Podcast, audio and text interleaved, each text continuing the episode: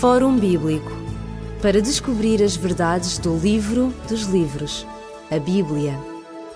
Fórum Bíblico. É com prazer que uma vez mais estamos na sua companhia. O Fórum Bíblico está cada semana consigo, cada semana para dialogar, cada semana para lhe estender um convite para ficar connosco durante esta meia hora de programa em que vamos realmente estudar, ler, vamos partilhar, vamos também ouvir música e falar de temas que, a partir da Bíblia, continuam ainda hoje a ser de grande interesse para o ouvinte do século XXI. Por isso, convidamos-lo neste programa a ficar connosco e a fazer-nos companhia. E para começarmos exatamente com uma boa companhia, eu escolhi as vozes portuguesas do Grupo Aliança. É com eles que vamos ficar durante estes primeiros momentos. Bem-aventurados os que dizem não ao mundo e se afastam dos prazeres irreais. Bem-aventurados os que sofrem no seu corpo as malícias e o desdém dos iguais. Bem-aventuradas as crianças inocentes que nasceram no calor de uma guerra. Bem-aventuradas as que são maltratadas. Foi por elas que Jesus veio à terra. Pelo meu próximo, vou dar o máximo. Tudo o que eu puder farei sem hesitar. Cada minuto da minha vida ser a imagem que Jesus me quis deixar. Bem-aventurados os que falam e que sentem o caminho, a verdade e a vida. Bem-aventurados os que esperam por Jesus, na certeza de uma terra prometida.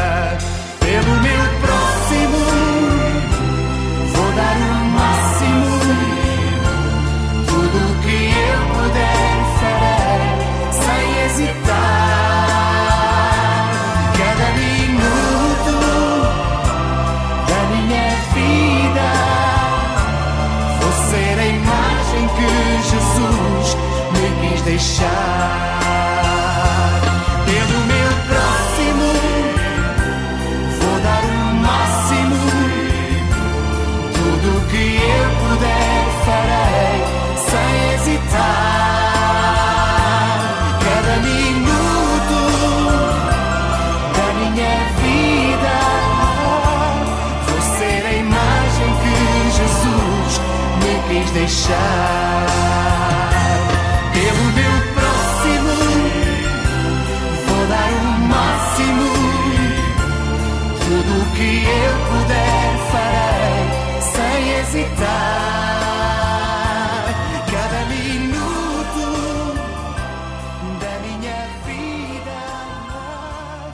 Em estúdio comigo está o pastor Elídio Carvalho e temos estado a dialogar acerca do livro de Daniel, o livro do profeta Daniel, um livro escrito no sexto século antes de Cristo. E neste livro de Daniel, estamos no capítulo 7, Daniel tem uma visão, a visão de um poder que haveria de perseguir o povo de Deus ao longo da, da história.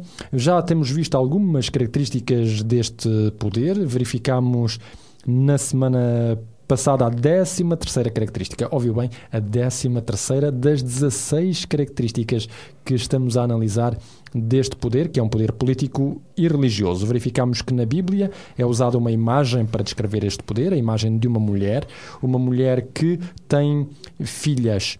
O que é que se segue como 14 quarta característica, pastor Elídio Carvalho?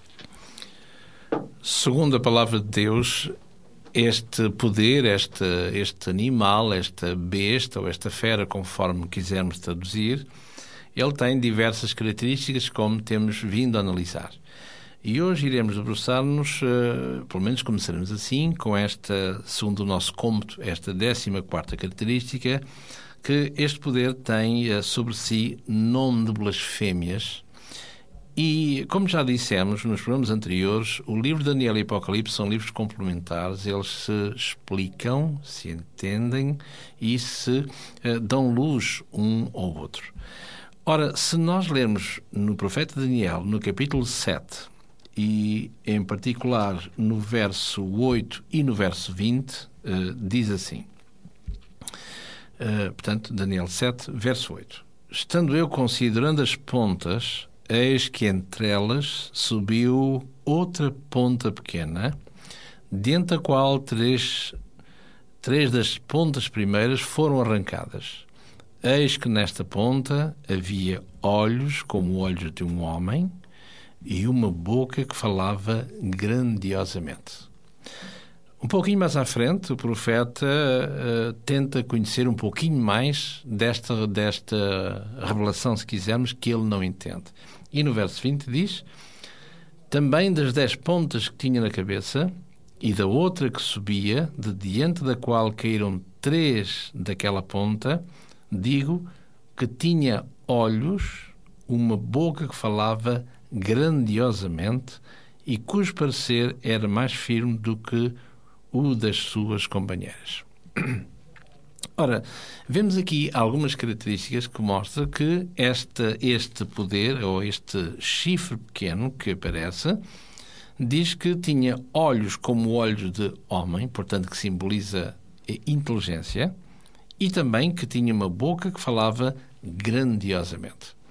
Ora, quando fala grandiosamente, se nós lermos o, este livro a seguir, portanto, o livro do Apocalipse, como vimos, como dissemos, que são complementares, é dito aqui no capítulo 13 e no verso 1, diz assim: E eu pus-me sobre a areia do mar e vi subir do mar uma besta que tinha sete cabeças e dez chifres, e sobre os seus chifres dez diademas, e sobre as suas cabeças um nome de blasfémia. Como é que uma entidade religiosa pode ter um nome de blasfémia? É isso que nós, nós, que iremos, nós queremos saber. Nós é? iremos ver, ok. Mas deixemos primeiro a palavra de Deus falar. Exato. Verso 6. E abriu a sua boca em blasfémias contra Deus, para blasfemar do seu nome, daqueles que habitam uh, no céu e do tabernáculo de Deus. Portanto, o falar grandiosamente de Daniel 7 aparece aí em Apocalipse 13 como sendo um falar para blasfemar contra Deus. Exatamente. Portanto, o Apocalipse vai trazer um pouquinho de luz àquilo que Daniel não entendia e àquilo que numa primeira leitura talvez nós também, eh, separados no tempo, também pudéssemos eventualmente não entender.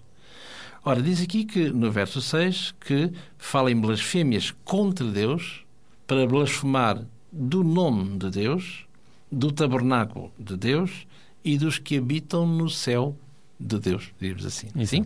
Portanto, o que é esta coisa da blasfémia? Creio que já vimos mais ou menos isto nos programas anteriores, mas reiterando de uma forma simples, é assim? Blasfémia não é dizer mal de A, B ou C, mas biblicamente falando, e estamos no contexto bíblico, ela tem uma especificidade própria. E então, se, como a palavra de Deus, em vez de estarmos a inventar, ela mesma esclarecerá quaisquer dúvidas, deixemos que a Bíblia fale. E o grande problema, muitas vezes, é não deixarmos que a Bíblia fale. Isto é, dizemos, auto nos titulamos e proclamamos arautos da palavra de Deus, mas quando é, quando é para explicar coisas, nós é que explicamos e a Bíblia fica em silêncio, infelizmente. Ora, se usarmos este princípio, nós vemos aqui no Evangelho segundo São Marcos, por exemplo, no capítulo 2, no Evangelho de São Marcos mostra-nos aqui uma coisa interessante que se passou com o próprio Jesus. E no capítulo 2 do Evangelho de São Marcos diz assim, no verso 3: E vieram ter com ele, Jesus, conduzindo um paralítico trazido por quatro, quatro pessoas. Uh, verso 4. E não podendo aproximar-se dele por causa da multidão, descobriram o telhado onde estava e fizeram um buraco no telhado. E baixaram o leito que, que, onde jazia o paralítico através do telhado até chegar a Jesus. Uma, uma engenharia interessante, não é? Muito bem. E agora, no verso 5. E Jesus, vendo a fé daqueles homens, disse ao paralítico que estava naquela cama: Filho, perdoados te são os teus pecados. Estavam ali sentados alguns dos escribas que arrazoavam nos seus corações e disseram: Por que é que dizeste assim blasfémias? Quem pode perdoar pecados senão Deus? Portanto, vemos que blasfémia, contrariamente àquilo que se podia pensar de início, dizer mal de alguém, mas aqui, biblicamente falando, blasfémia é alguém que está a tomar o lugar de Deus sendo homem. Claro, fazendo atos que só Deus poderia fazer. E atributos que são divinos, divinos e não do homem. Ora, Jesus, para estes seus contemporâneos, era um simples cidadão, não mais do que isso. E eles vão condená-lo de blasfémia, porque quem pode perdoar pecados a não ser Deus? E quando ele diz, Jesus, como cidadão, meu filho, perdoados estão os teus pecados, não é? Um exemplo. Outro exemplo encontramos no Evangelho segundo São João, no capítulo 10 e no verso 30. Jesus tem a ousadia de dizer isto aos seus interlocutores. Eu e o Pai somos um. Então, verso 31, os judeus pegaram então outra vez em pedras para o apedrejar. Verso 33. Os judeus responderam dizendo-lhe: Nós, dizendo a Jesus, nós não te apedrejamos por alguma boa ou má obra, mas estamos a apedrejar-te pela blasfémia, porque sendo tu homem, te fazes Deus a ti mesmo. Portanto, no primeiro cenário, filho, perdoados estão os seus pecados. Mas quem és que diz, só Deus é que pode perdoar. Logo, és blasfemo. E aqui, numa segunda fase, onde Jesus tem a coragem de dizer: Eu e o Pai somos um. Portanto, era um enunciar de uma situação estranha aos olhos de um judeu totalmente ortodoxo, é assim? Um qualquer racide, e vai dizer que nós vamos apedrejar-te, segundo a lei mosaica, segundo as leis que estavam em vigor, no Alto Sinédrio também, para dizer que por blasfémia, esse é o teu crime, não que fizeste boa obra ou má, mas por blasfémia, porque tu és um homem, cidadão uh, da província da Galileia, cidade de Nazaré, e, e estás a querer fazer-te passar por Deus. Por Deus, não é? Portanto, isto era gravíssimo aos olhos de qualquer teólogo para a época. Exatamente. Vamos aqui fazer uma pausa no nosso programa do Fórum Bíblico.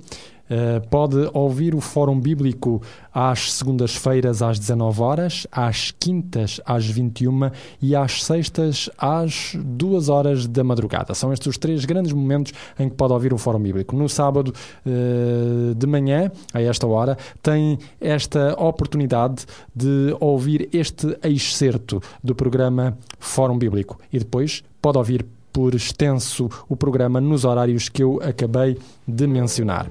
Estamos a fazer o nosso programa hoje com música portuguesa e vamos continuar, desta feita com o Jaime Mendes, uma voz que de certeza vai gostar de ouvir.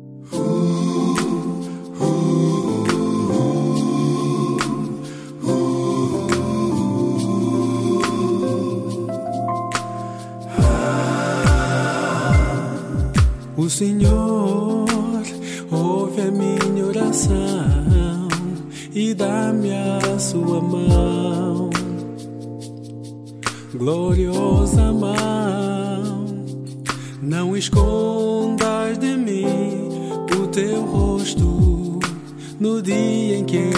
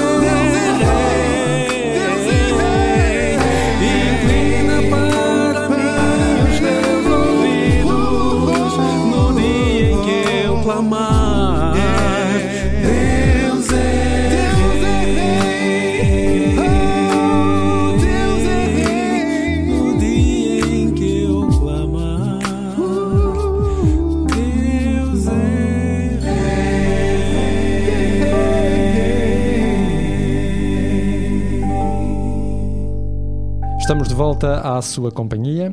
No programa Fórum Bíblico estamos a analisar hoje uma outra característica deste poder religioso. Estamos a verificar que é um poder que blasfema e verificamos na Bíblia que, portanto, a blasfémia pode ter a ver com a identidade de alguém tomar eh, como seus os atributos que são normalmente atributos de Deus. Vimos isso com exemplos de Jesus Cristo. Portanto, a Bíblia diz que este poder blasfema contra Deus, mas diz também que ela blasfema contra aqueles que estão nos céus, não é verdade?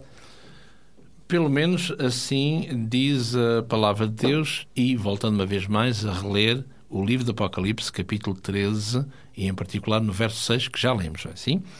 E diz na última parte do verso uh, 6 que este poder proferirá palavras blasfemas contra, contra Deus, e diz, e também contra os que habitam no céu. Ora, é evidente que nós estamos nas características e não, não nos deve ou não nos devia competir a nós dizer uh, esta característica incide sobre uh, é determinado movimento religioso, não é assim? Mas não podemos esquecer que estamos a considerar a verdade. A verdade não é uma igreja que tenha o nome que tiver e, repito uma vez mais, merece todo, todo o nosso respeito, todo o nosso respeito, mas Jesus também, quando estava na presença de Pilatos para ser julgado e a, e a momentos antes de, de, do verdito final, Pilatos, uh, encontramos isso no Evangelho segundo São João, no capítulo 18, Pilatos faz uma pergunta a Jesus. Visto não queres defender-te, não queres nada dizer, dizer nada uh, em defesa própria, mas eu quero saber uma coisa. E ele perguntou, quer saber, enfim, perguntou o que era a verdade. E, na dinâmica do texto, eu, eu posso reler o texto que se encontra no Evangelho de João, como disse, no capítulo 18, e diz aqui no verso 38, perguntou Pilatos a Jesus o que é verdade. E diz logo na, na dinâmica do texto, dizendo isto, tornou ir ter com, com os judeus. Portanto, nem sequer esperou. Sim? Ora, ele ficou sem saber, da parte de Jesus, o que é verdade. E qualquer igreja digna desse nome deve pautar por ensinar a verdade. E, apesar de Pilatos não ter ouvido, porque não quis saber acerca da verdade, mas fez a pergunta, nós iremos dar a resposta que é Jesus que a dá, e certamente que ele daria a mesma resposta se ele tivesse ficado ali, ele, Pilatos. E encontramos-la, por exemplo, dentro de diversos textos, vou ler somente um, no Evangelho de João, curiosamente, no capítulo 17, e diz aqui no verso 17, nesta oração sacerdotal em função dos discípulos de Jesus e todos aqueles que seriam considerados discípulos de Jesus, que o aceitassem como tal. Diz aqui: santifica-os, ó Pai, na verdade, a tua palavra é a verdade. Portanto, a verdade não é uma igreja, a verdade não é qualquer doutrina, a verdade não é a idoneidade de um ser humano qualquer, mas a verdade é única e exclusivamente a santa palavra de Deus, as Escrituras. E, e sendo assim, como tivemos a fazer até aqui, temos que deixar que, as, que a palavra de Deus, ela mesma, fale de si própria.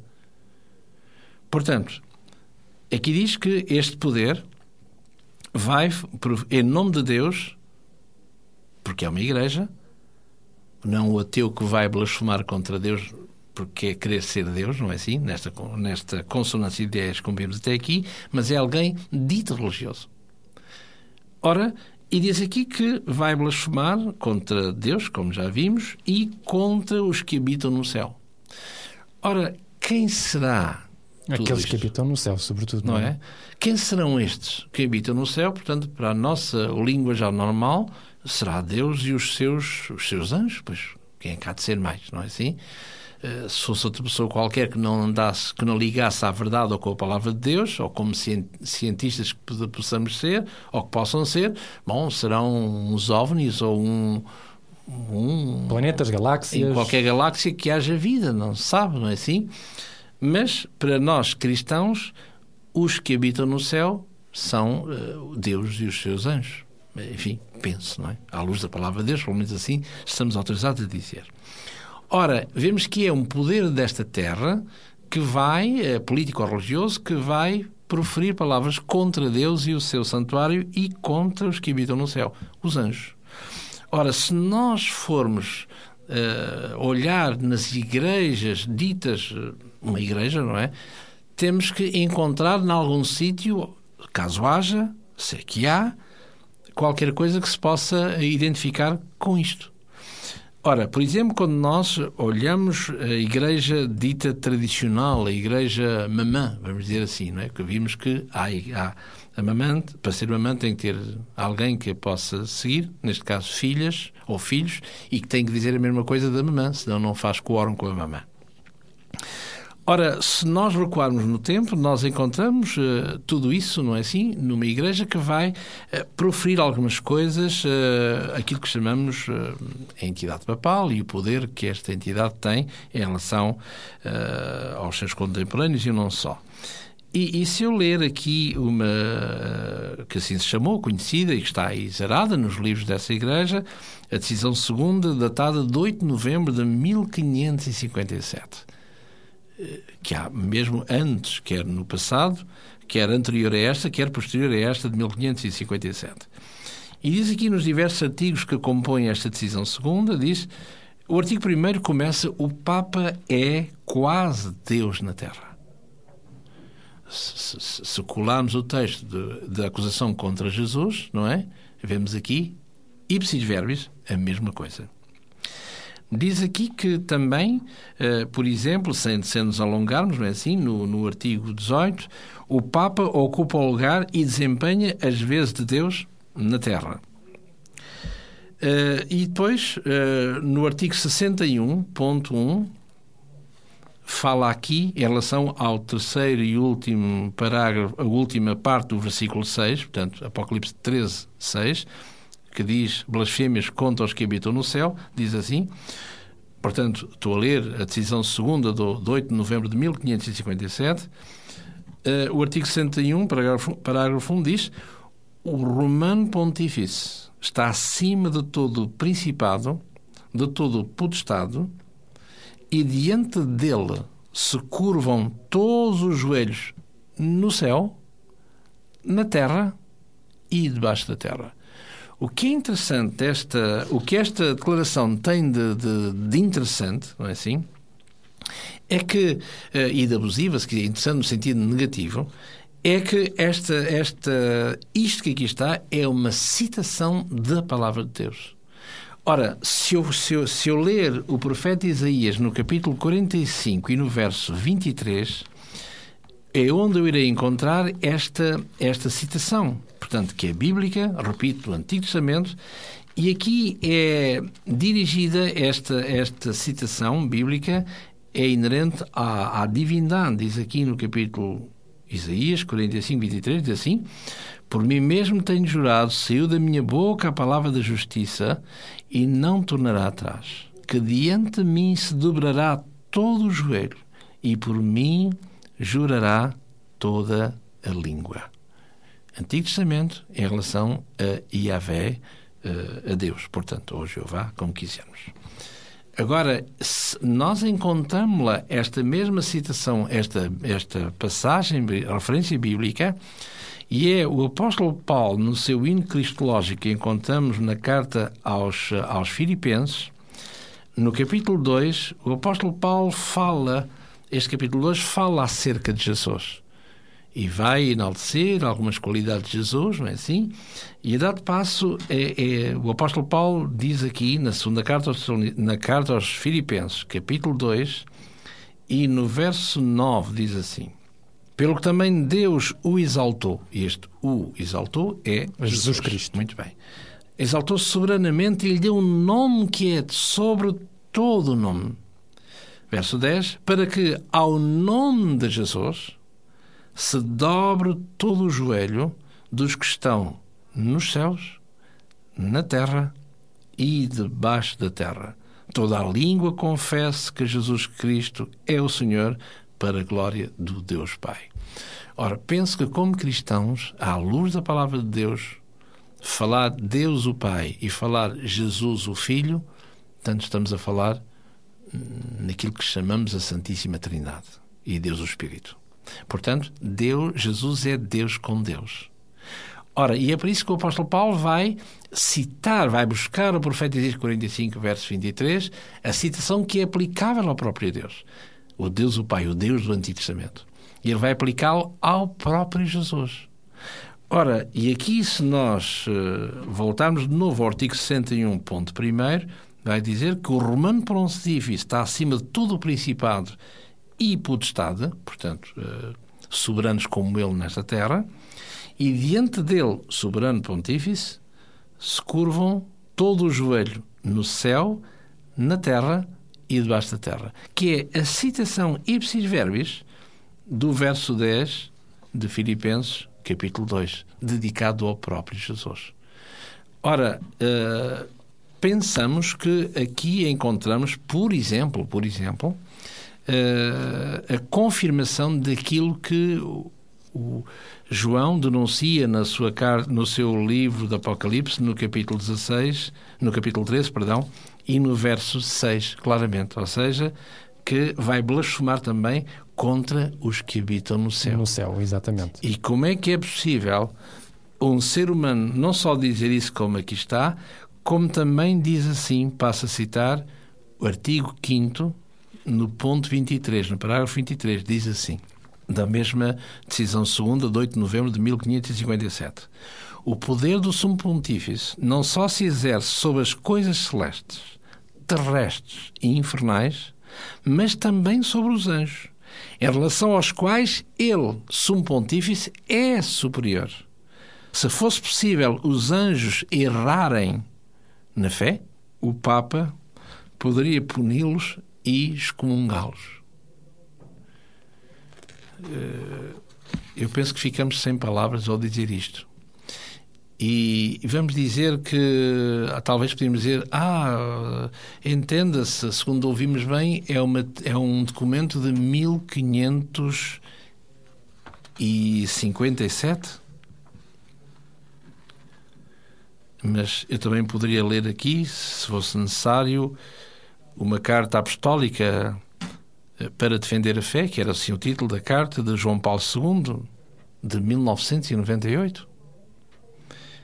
E diz aqui, vou ler esse, onde ele acrescenta algumas normas ao Código de Direito Canónico e ao Código dos Cânones das Igrejas Orientais, onde ele diz do, um, um parágrafo deste cânon 1436, no parágrafo primeiro, ele diz aquele que nega uma verdade que por fé divina ou católica, e vemos aqui ao mesmo nível, não é?